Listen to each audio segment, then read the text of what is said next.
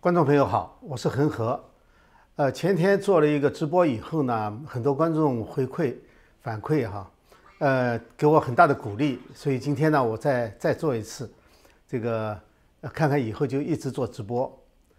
那今天呢，我觉得最重要的事件呢，就是川普的律师团队开了个记者会。那么这个记者会的内容当中呢，呃，除了我们已经知道的以外，有几个我觉得特别值得去讨论一下的。那么第一个呢，就是朱利安尼提到了，就是二十八个州的选票送到了西班牙和德国处理。那么我们知道，在前以前我们曾经讨论过，就是有个公司叫 c y t o 它是西班牙的公司。那么在巴塞罗那和这个德国的法兰克福呢，都有服务器。当然，法兰克福那个是一个紧急备用中心了。那么，这个很可能指的呢就是这家公司，而这个鲍威尔呢，就是另外一个律师呢，他在回答记者问题的时候，他就确认了，因为那个记者问他德国那个服务器被缴获是不是事实，他承认了这是个事实，呃，确认了，但是呢，他否认知道是在谁的手里，那么。呃，有意思的呢是他在回答的时候呢，后面 Giuliani 和另外一个年轻的律师呢，两个人都在笑，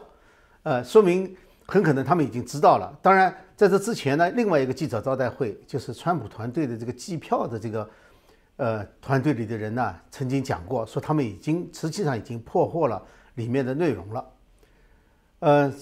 当然还有一种说法，就更让人这个有点耸人听闻，就说那个是 CIA 在控制。那么我认为呢，这个服务器应该是 s 头公司的，但是呢，因为 s 头正处在一个破产重组的状况，呃，这次呢，他也也没有在美国竞标，就是跟这个竞选有关的事情，所以我我认为啊，很可能是被他人租用了，就有人付一笔钱，用他的技术人才，用他的算法，用他的设备，甚至用他的这个服务器，会不会是？用的那个东西，呃，所以说虽然是基本上可以肯定，没有人会专门制造一个东西来为了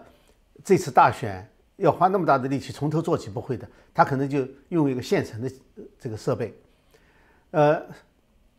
所以虽然我上一次呢节目里面呢重点谈了两家公司，但是我上次没有明确说，因为我也不知道这数据呢是送到他们那里去处理的。所以这个送出国处理呢，就是一个非常大的问题。二一二零一六年的大选，我们知道美国大选呢，对于外国干扰是非常严重的指控。所以当时的民主党呢，就是用一个所谓通俄门，甚至说是呃俄国干扰了美国大选，用这个试图来弹劾川普的。那么现在把美国大选的数据送到一个外国服务器。这个说起来的话呢，应该是一个联邦重罪了，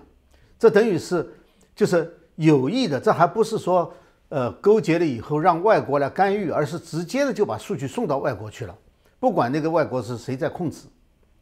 这是个非常严重的指控，而且我相信他们这个团队有充足的证证据来证明这个指控。那么这里呢有一个插曲哈，跟这个有没有关系不好说。但是呢，我觉得这个时间点呢是非常有意思的。这个大家知道，当时德州的这个众议员啊，把这个披露出来的时候呢，讲的是军队，美国军队去收缴的这个服务器。那么我们看到，在十一月九号的时候，国防部长埃斯珀被撤职了，然后呢，由反恐中心主任米勒去代理国防部长，这是。然后呢，紧跟着呢，就是在十号的时候，参谋长联席会议的主席也被替换了。呃，那么这个情报部的这个就是情报部的副部长呢，也新任了。也就是说，跟这件事情有可能相关的这几个位置呢，都换了。然后呢，就是到了十一月十二号，两天以后，就是德州众议员披露出来，塞头在德国法兰克福的这个服务器。被突袭缴获了，呃，到了十八号的时候呢，又有一件事情，就是这个代理国防部长米勒呢，他宣布，就是有一个非军职的特种部队，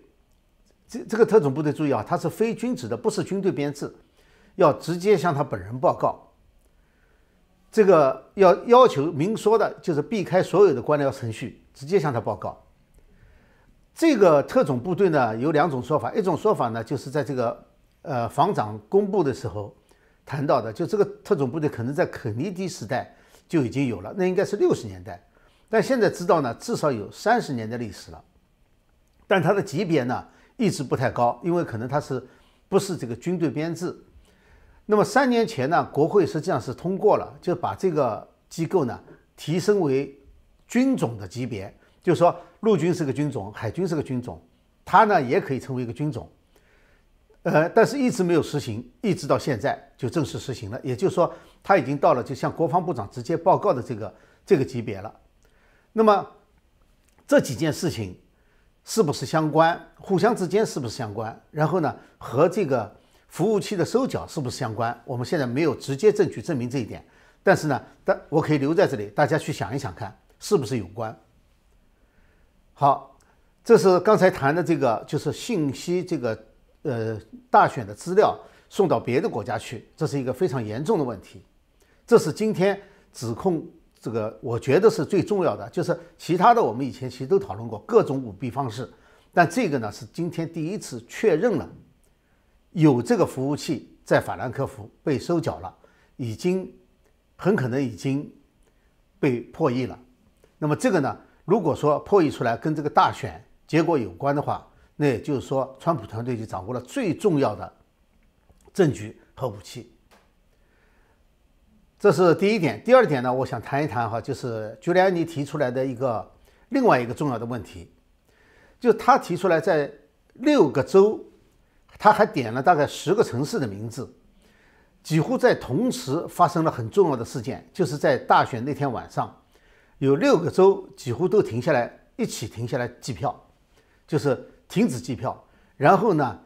就发生了有从后面运票进来的情况，那么也有呢，就是这个数据发生了突然的变化，然后重新开始计票以后呢，川普的票就川普的票就突然落后于拜登，那么他就。提出来了，因为现在有很多证据了，他就提出了这么一个问题，就是说六个州同时采取一样的行动，有没有可能是自发的？就说是每个州自己自发的舞弊，那这个可能性非常小。所以说这里的这个问题呢就很严重，而且呢也在不同的地方同时出现了赶走共和党的监票员的情况，甚至有的地方他今天还讲。把民主党的监票员都赶走了，也就是说，他连自己，他连民主党的人都不相信，因为不了解内情的人和了解内情的人是不一样的。所以说，这个做法在某个地方很可能是少数人在那里操作，就是连他们，就是连民主党的监票员他们都不信任。那么这里的问题就是说，是偶然的巧合还是有人安排的？无论是这个停止计票以后改变，还是这个计票的时候把观察员赶走，那么这个呢是就是各个单独偶发事件的可能性相对来说应该是很小的，也就是说在这种情况下有人安排的情况可能是比较呃就是能够让人信服的。呃，其实呢我们讲哈各地就是在美国各个地方哈传统舞弊的方式呢其实都差不多，在这一次呢。只是一个呢是电子计票方面，另外一个呢就是赶走监票员。这个呢在以前是很少听说的。如果说有的话，可能在局局部地区有，但是都没有成为全国性的大的事件。那我们就来看一下哈，这个有可能造成这种大规模舞弊，就是今天他们在记者会上指控的这个有计划的舞弊，它需要哪些基础？一个呢，我认为是直接的基础。所谓直接的呢。就是培训，因为今天呢，朱利安尼呢提出来了一个证人，他说密西根呢有一个女性证人，呃，她在就是在被培训计票的时候呢，等于就是训练他们说谎，就是改变选票的日期。那么除此以外呢，当然他还列举了，当然不见不见得就是这一个证人啊，不同证人所综合起来呢，他有一系列的都是显然是出于培训教出来的，就是呃不查这个选民的证件，这个也是一致的哈，从乔治亚州到密西根州都有这个现象。还有呢，不看签名，不对签名，然后呢还有重复投票，呃，然后缺席投票呢没有事先申请。就是这一系列的舞弊事件，那么他讲的这个培训呢，是选举委员会的主管在培训那些参加数选票的人，所以说，那么也就是说，这个培训呢是自上而下的，问题是上到哪一步？这个选举委员会的委员主管，一般情况下他不会去自作主张，说我设计一个舞弊的方式，然后我教下面的人。因为在一个法治社会，哈，这种培训，它是直接是属于破坏选举的，要被起诉的，要坐牢的，这是属于联邦罪行。那么，这有几个可能性呢？就是一个呢，就是在一个特定的地区或者在一个特定的圈子里面，他们已经形成了一个舞弊的亚文化圈了，就是在这个圈子里面，大家都知道这是舞弊的，然后互相讲没有关系。而而且做呢也没有罪恶感，就是他们已经形成这种文化了。我是在说可能性哈。第二个呢是以往的舞弊呢没有后果，就被人保护了。那个居连尼呢曾经讲过，就是说有些在以前哈发现了这种舞弊现象以后，为什么没有能够解决呢？是因为当地的法庭也不接受这个案子，然后呢警方呢。也拒绝立案，因为警方不立案，你没办法的事情。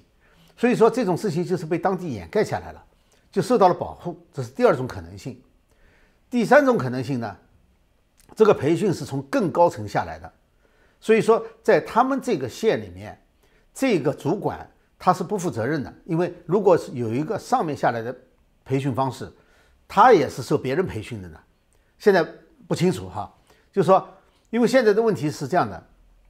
就是绝大部分证人呢，都是第一线的工作人员，就他是目击者，但是呢，在这个系统的上面，现在还没有证人出现。那么讲到培训呢，这个有一个电台，我们知道 O O N E O N A 哈，他采访了一个大系统的分析师。那么这个系统分析师呢，他用 Dominion 的这个操作手册，仅仅是根据这个操作手册和一些网络上的公开信息。他就可以轻易的改变选举结果，就是用这个机器操作。也就是说，这个 Dominion 的操作培训，甚至都可能成为舞弊的指南。他就是仅仅看这个操作手册啊，他就能够害进去，就能够改变结果。这是我这是我讲培训方面哈。那么，因为今天记者会上呢也谈到了，就是我们上一次、前一次说到的，就是 Dominion 有一个。副总管，呃，副总裁，那开始的时候是另外一个级别了，就是一个战略和安全这个主管，他就极度仇视这个川普，那么他和 Antifa 今天也讲了哈，他和 Antifa 还有关系，那么这样一来的话呢，就是说，就是他有没有到各地去培训操作人员？因为很多人提出来，他到各个州去跑，只要有这个机器，他就到那个州去。他是不是参与了培训？这个是可以质疑的。就说如果他参与了培训，他去培训别人的话，那么他会不会把这种方式直截了当的交给别人？因为他的反川普是公开的，并不是秘密的。这是直接的，就是直接通过培训的方式来培养的。那么第二种呢是间接的，这个间接的呢，我我就把它说成是阳谋。呃，从这个政治纲领来看哈，我们知道。美国的保守派怎么定义？他就是尊重宪法的本来意思，就是宪法怎么写的，他们认为现在就应该怎么执行。所以保守派大部分是比较守法的，不排除有问题的哈。你看这次乔治亚州就是共和党的，那他们州长和州务卿可能在这个重新计票的问题上就设置了很多障碍。呃，这个我不管，我是说大多数。而自由派呢，他是主张这个宪法或者法律的内容可以随着时间或者形势的变化而变化的，所以他们是就是改变的。这样的话呢，要随着形势变化的话呢，那么这种类型的舞弊，在观念上他们的障碍就比较少一点，就比保守派少一点。因为少保守派是坚持最原始的、最传统的这种原则，而自由派呢是可以随机的。这是一个，就从政政治纲领来看，从行动方面来看呢，就是这个自由派呢，前一段时间曾经公开推动过他们的议程，叫 agenda，他们的议程就是鼓励在为了鼓励更多的人去投票。而不需要去查别人的身份，他以这个鼓励别人投票、减少投票当中的这个程序为借口呢，就不查身份证。呃，另外呢，就是这实际上呢，就是减少了非法移民投票的障碍。你本来身身份证嘛，就至少证明你是公民。那么这个是在方法上，就是说他们是有这一个推动的，就不完全是阴谋哈，这个实际上是一种阳谋。长期实行的方法呢？我们知道还有一些传统的，就是收割选票啊。呃，我们知道这次呢，在明尼苏达州在这次大选之前呢，有人就采访一个专门收割选票的，呃，他车上装了很多选票给他看，你看我车子都装满了，都是选票。还有前几天呢，在德州，德州休斯顿所在的那个县，包括休斯顿在内，起诉了三名民主党的选举官员，都是收割选票。当然，我想可能不一定是这次，他好像谈的是一九二零一九年的时候，那就是说收割选票也是一种传统的方式。那么这样一来的话呢，它就形成了一种，就是一种文化。这种文化呢是在这个圈子里面是允许的。那么再一个呢，我们知道大选前呢，呃，是极力的推动了这种邮寄选票，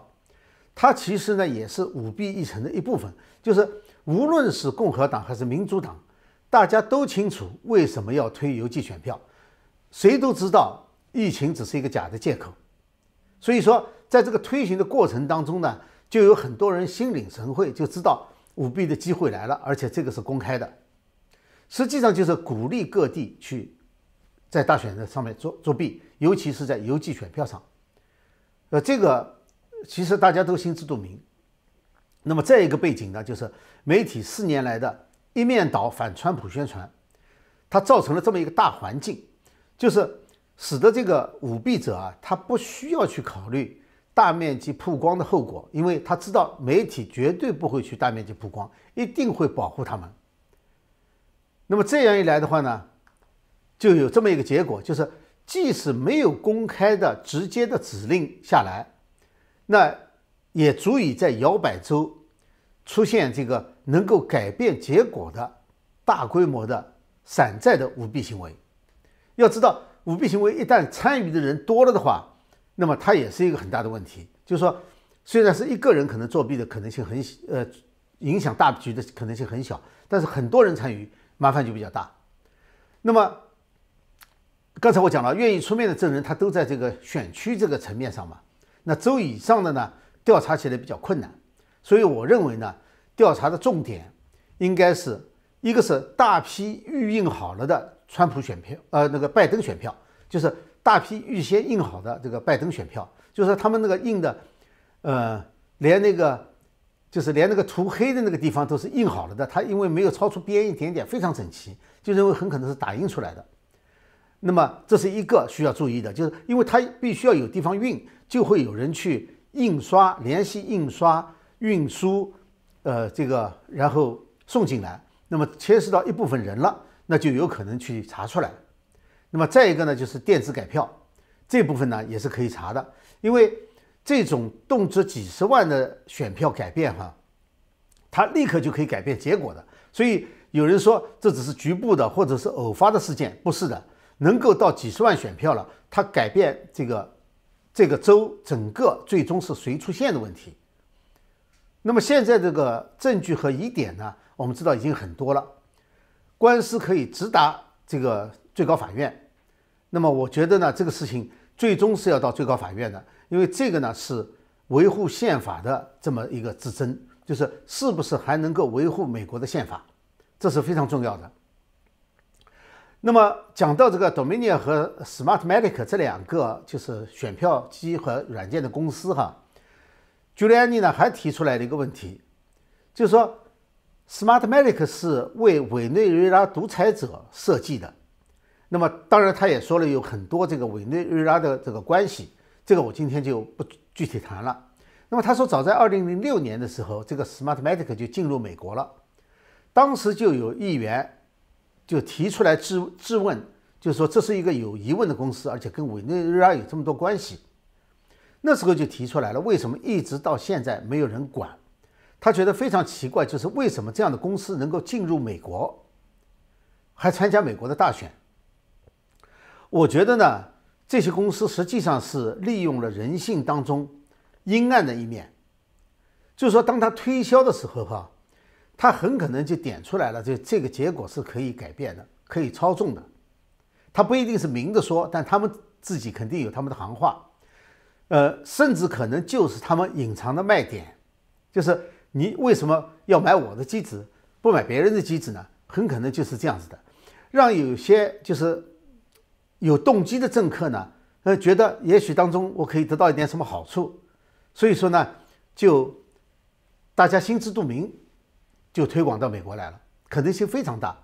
这个不是没有先例的哈。我举一个例子，之前的，就是思科。思科最早的时候呢，不是被打官司嘛？就说他帮助中共迫害人权。那么最早的时候揭露出来的呢是谁呢？是伊森·格特曼。伊森·戈特曼呢，当时在中国大陆呢做这个，呃，美国商会这个驻北京的成员。那么帮助美国的中小商业在在这个中国大陆呢做呃公关，呃，当时思科呢在一个电子展上面呢就向他推广，就说你看我们这个东西啊非常好，公安部都用了，中国公安部都用了，我们建立了第一个法轮功的数据库，他是把它当做卖点来向别人推销的，就是说这些公司其实是就是以这个。打破争着打破谁更能够没底线来作为卖点的，呃，这个顺便提一下，因为他提到了怎么会让他进进入美国的，因为美国定这些东西是各个州自己做决定，所以州里面呢就更容易，而且美国确实没有这一套完整的对这个新事物的监管机制没有。那么现在最后我再讲一下这个媒体哈，因为今天朱莉安娜呢和她的团队的那个就是比较。呃，年轻那个女律师啊，她都谈到了这个媒体的不公正报道，说这个呃，媒体总是说没有证据。那即使现在有了这么多证据，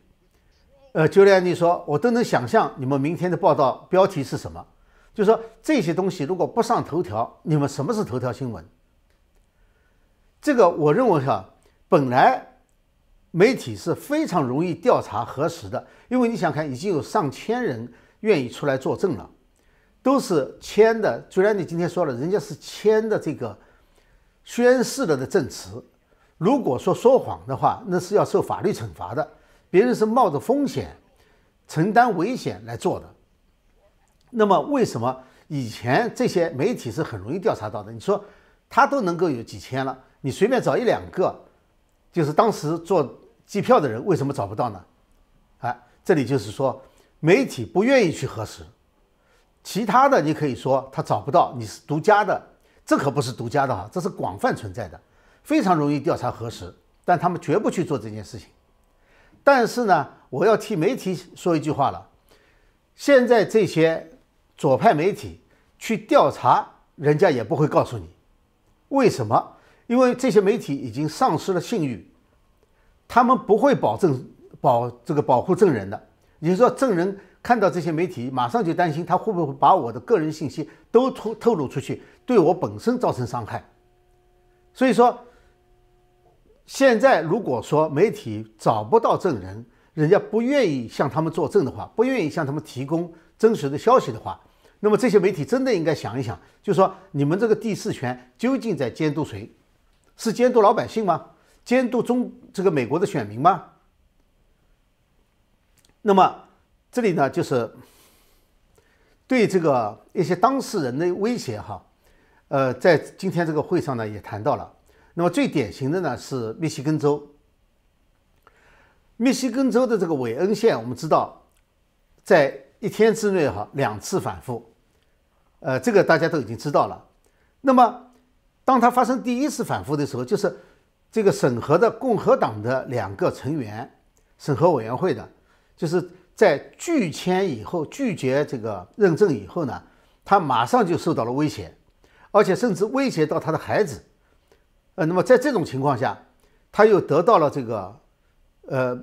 民主党的审计的承诺，就是说你们只要认证了，我们就来进行审计。那么他们在得到了审计的承诺以后呢？就同意认证了，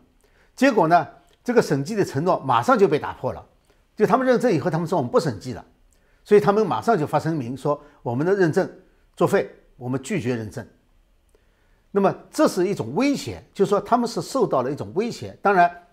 呃，空洞的承诺是一方面，但是肯定的说他们已经受到了威胁。这种威胁对于大选的工作人员的威胁是属于犯联邦罪的，居然可以在那里肆无忌惮的进行。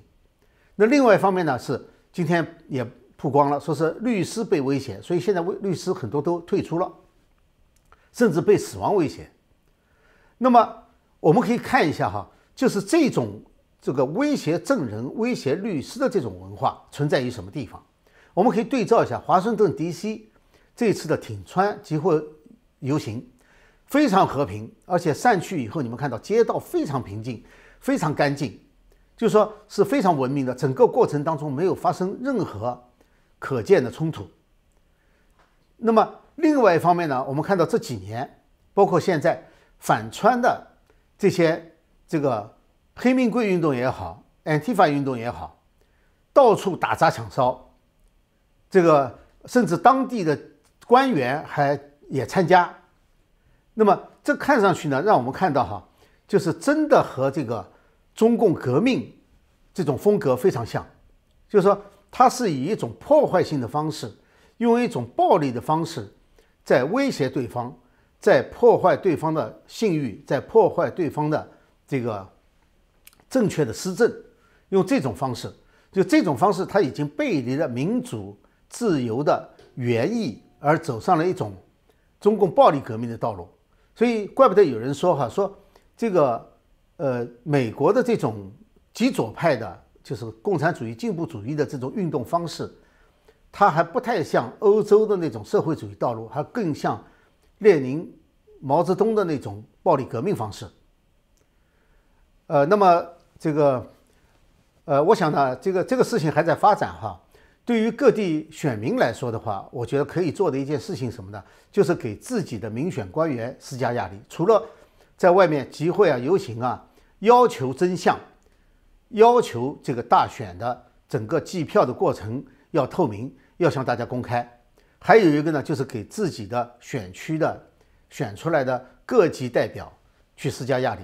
因为当只有当选民的压力可以通过这些民选代表表达出来的时候，那么这个地方就会让这个正义的人能够更有勇气，知道后面有很多人支持他，也可以让那些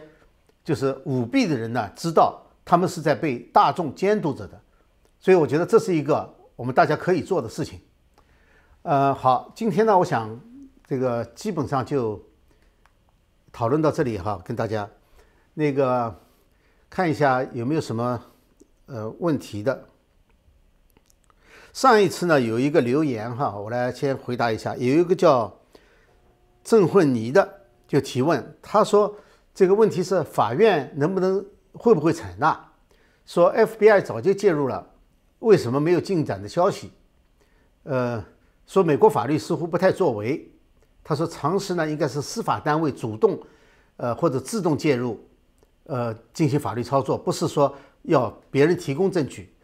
呃，说大面积不正常现象呢，就是就是支持的证据。对这个说法是对的，就是大面积的不正常本身就是证据。按说起来的话呢，这是属于联邦。一级的这个犯罪应该是属于刑事罪，应该是由政府提出来原告的。但这个事情呢，确实是呃非常奇怪。呃，法庭会不会采纳？呃，我们知道在宾州这个法院已经驳回了这个起呃起诉，那么呃这个会很快的上到最高法院。我觉得这是一个呃就是这个是一个跟宪宪政危机嘛，跟宪法有关的。当然，如果各地能够接这个案子的话，当然是最好的。呃，也也有一些已经做了，但是我觉得这么大范围的一个总体来说的话，可能最最终是要最高法院的。至于说不作为的话呢，呃，大家都在提这个同样的问题。呃，另外一个呢叫耶尔宋提出来的，呃，他说民主党大佬机关算尽太聪明，Dominion 民意盗民意，反误了青青的生命。川普最终会柳暗花明，把案盘翻过来。如果拜登一会输了法律官司，会善罢甘休吗？会不会铤而走险？对我也相信哈，这个盘肯定会翻过来。尤其现在提出来的这些证据，呃，是非常充分的。至于说会不会铤铤而走险的话呢？呃，我想这个美国至少到现在为止哈，这个两百多年没有发生过宫廷政变，呃，这个基础可能是还是没有的。至于说要搞一些乱子的话，我我我觉得也不可能，呃，乱到什么地方去。呃，这一点我想应该是没有问题的。尤其我刚才还谈到了，就是说这个对于那个。一个非军职的这个呃呃特种特种部队，呃这一类呢，它是属于什么呢？它是呃我查了一下，它的这个运作是属于叫做低烈度冲突，当然它是国际冲突了。呃，我的意思就是说，作为这个现在的还是在这个政权的，它应该能够维护整个这个社会的这个。就是现有的政权结构的稳定，这是这是县政府的责任，所以我觉得不会有问题。还有一个叫 N E Y 的说：“请问先生，民主党不承认法庭判决怎么办？”呃，这个你就看什么判决了。呃，如果是低层的判决，你像这个上一次这个在滨州的那个要要让那个观察选票的人进去，他们没有执行。那么这个实际上拿到最高法院对他们是很不利的。如果最高法院做出裁决以后，他要不执行的话，那就可以强制执行的，那个没有问题。我觉得不是不是一个很大的问题，不可能说拒绝最高最高法院的判决。大概到现在为止，美国也没有发生过这样的事情。嗯，哦，下面有一个哈，有一个人说这个乔治亚州。已经结束了手工计票，拜登还是赢了。呃，他说这个对川普团队来说不是一个好的消息。他们呃会做任何事情，会对这个做任何事情吗？呃，其实这个乔治亚州在重新点票的时候，已经呃出了这个川普团队已经预料到这样的结果了，就是说，因为他们在这个点票的时候呢。最关键的两步，最关键的就是不核对选票，不核对签名。那么这个实际上呢就没有做到川普团队的要求，就是重新计票的目标是能够达到这个审计，就是说以前错的你必须要找到错在什么地方。呃，另外一个呢就是有效选票、合法选票每一张都要计算。现在实际上他们没有做到合法选票每每一张都要计算。所以我觉得他们会继续在法律上提出诉讼，呃，这个就是说他没有达到审计和这个计票，同时他等于是重做了一遍后面那一半的工作，就是说他可能会排除机器的错误，但实际上呢，在计票当中我们已经发现有不少错误的地方了，那是被发现了，还有没有被发现的呢？还有在这个手工计票过程当中。会不会继续有问题？但我觉得这都不是主要的，关最关键的问题应该是这个票的合法选票的问题。呃，这个我相信他们的这个团队会继续，不会就这样子就承认了的。还有什么吧？啊，OK。呃，下面有一个叫 CD 和。说如果川总换人及收缴，呃，Cyto 有关，左派的人应该吓尿了嘛？怎么他们现在还叫嚣的很厉害呢？嗯，现在我们只是在推测哈，这件事情可能是有关的。从时间上来说，我们并不说真的有关，但是我们可以知道，就是这个呃这个服务器的系统已经拿到了，这点我想基本上通过今天的这个记者招待会已经确认了。但是呢，问题在这里，这件事情牵涉面太广，谁都没有退路了。所以说现在是。我觉得双方都是破釜沉舟，所以不可能说哪一方看到这个不行了就退了。特别是如果说是明显的有做了违法的事情的人，那将来是要法律要清算的。呃，所以说他们是没有退路，必只能够一条道走下去。这就不存在说，呃，由于一个主要的证据被对方拿到拿到手了，他就让步了，这不会的。没有了啊好，那个，那我想，我想呢，今天就跟大家，呃，讨论到这个地方吧。那个以后呢，可能尽量哈，有有有可能的话，我会尽量做直播。呃，也感谢大家这个观众朋友对我的直播的这个呃观看我的直播，然后给我的很多反馈，呃，非常感谢。那如果说这个刚来的没有看没有看以前没有看过的呢，那呃，请订阅啊。呃，也欢迎点赞，呃，以后呢也请大家多多关照我的这个频道。好，谢谢大家，下次节目再见。